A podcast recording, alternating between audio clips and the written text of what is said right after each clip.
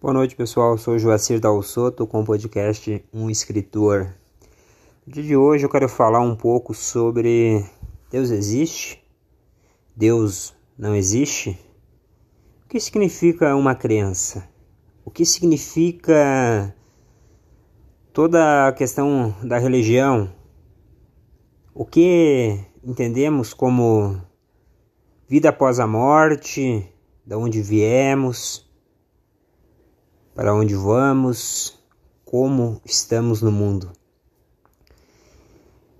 Eu vejo a questão de Deus de uma forma um tanto diferente do que mais ouvimos, porque nós estamos fechados, ou melhor dizendo, estamos cercados por pessoas que acreditam em Deus e por pessoas que não acreditam em Deus e por pessoas que sabem que Deus existe porque tiveram algum tipo de experiência.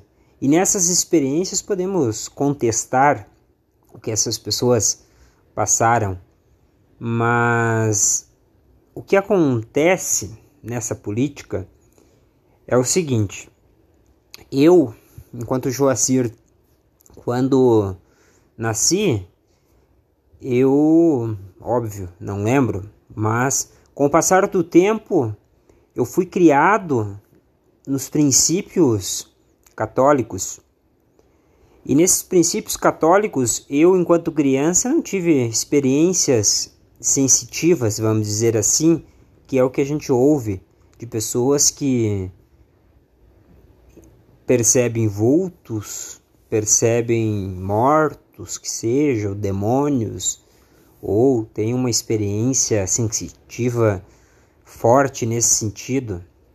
É, enquanto criança, eu sofria com o assim deve ser, essa moral cristã que Nietzsche colocou tão bem, que foi uma degradação do mundo. Então, eu tinha pavor da Igreja Católica no sentido de ter que ir no culto. Por que, que eu teria que ir no culto quando começou a primeira comunhão? Eu odiava aquilo.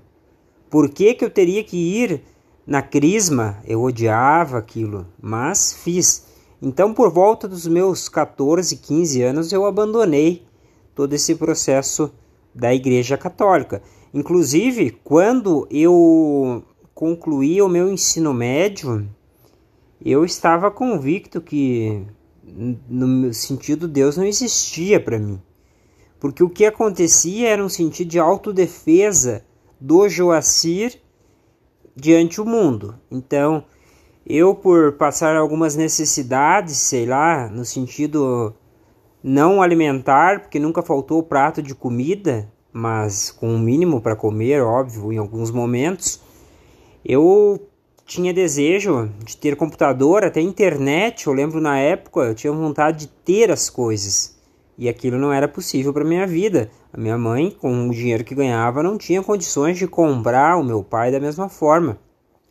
Então, o meu desejo, a minha fé é, era que aquilo tudo mudasse. E eu sentia raiva da forma que o mundo conduzia eu diante o divino.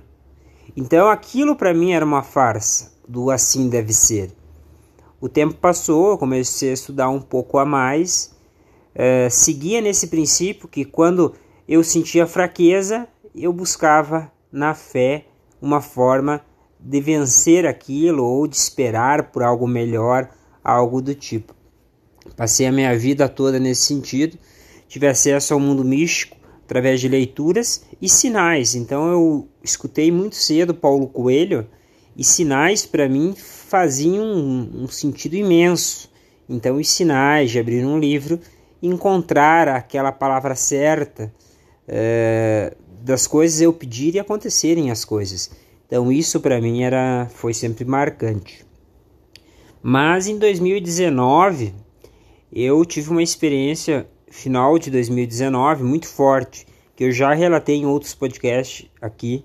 Eu coloquei isso então, eu para mim ali senti uma clara divisão entre o mundo material e o mundo espiritual, o mundo que acaba quando você morre, seja consciência ou qualquer outro nome, é, acaba tudo ali e depois da morte eu percebo que existe uma sequência, entendeu? Então, na minha experiência que eu tive, quando eu cansei, que eu pude escolher entre viver e morrer, o meu poder de escolha diante de tudo que, que eu passei foi muito pesado, tudo aquilo de três horas. Uh, o meu processo ali foi que no mundo espiritual seria bem mais dolorido. Mas a gente pode entender isso também como no mundo carnal, no mundo nessa vida, se a gente só tem uma vida, a gente deveria amá-la como se fosse essa a nossa chance de tocar o eterno. E se nós temos outras vidas e se a vida segue depois da morte, pouco importa a simbologia que a gente traz. Por isso que a gente tem que trabalhar em metáforas, porque a metáfora, ela abre a mente, ela traz mais possibilidades. Não tem como você explicar de forma certa. Então, a metáfora, como eu estava ouvindo esses dias o Osho, que tem umas reflexões bem interessantes, a metáfora serve é como o mito. Então, o mito ele vem para trazer uma uma reflexão. Não tem como você entender o mito o mito é para fazer uma comparação. Então, a gente compara como que vai ser a vida depois da, da carne e como que é a vida agora. Nessa política da imaginação que envolve dos sentidos que se trazem ali, a gente consegue tentar chegar em algum lugar. Mas de qualquer forma, como alguns livros, O Poder do Agora, várias coisas que tem no mundo, a gente percebe que Uh, o passado é uma coisa que não existe e o futuro não chegou. Quem vive de esperança é um idiota, quem vive de lembranças é outro idiota. Então, o que a gente tem é o agora. Se a tua vida tá ruim, tu vai dizer assim: eu quero esperar por algo melhor. Se a tua vida tá boa, tu vai dizer assim: agora eu vou intensificar e vou aproveitar. É o que eu gosto, é o que eu amo. Então, nessa questão de Deus, sobre Deus existe, eu dei só uma. É uma metáfora, eu acho que eu coloco isso aí de forma metafórica, porque de pouco importa se Deus existe ou não.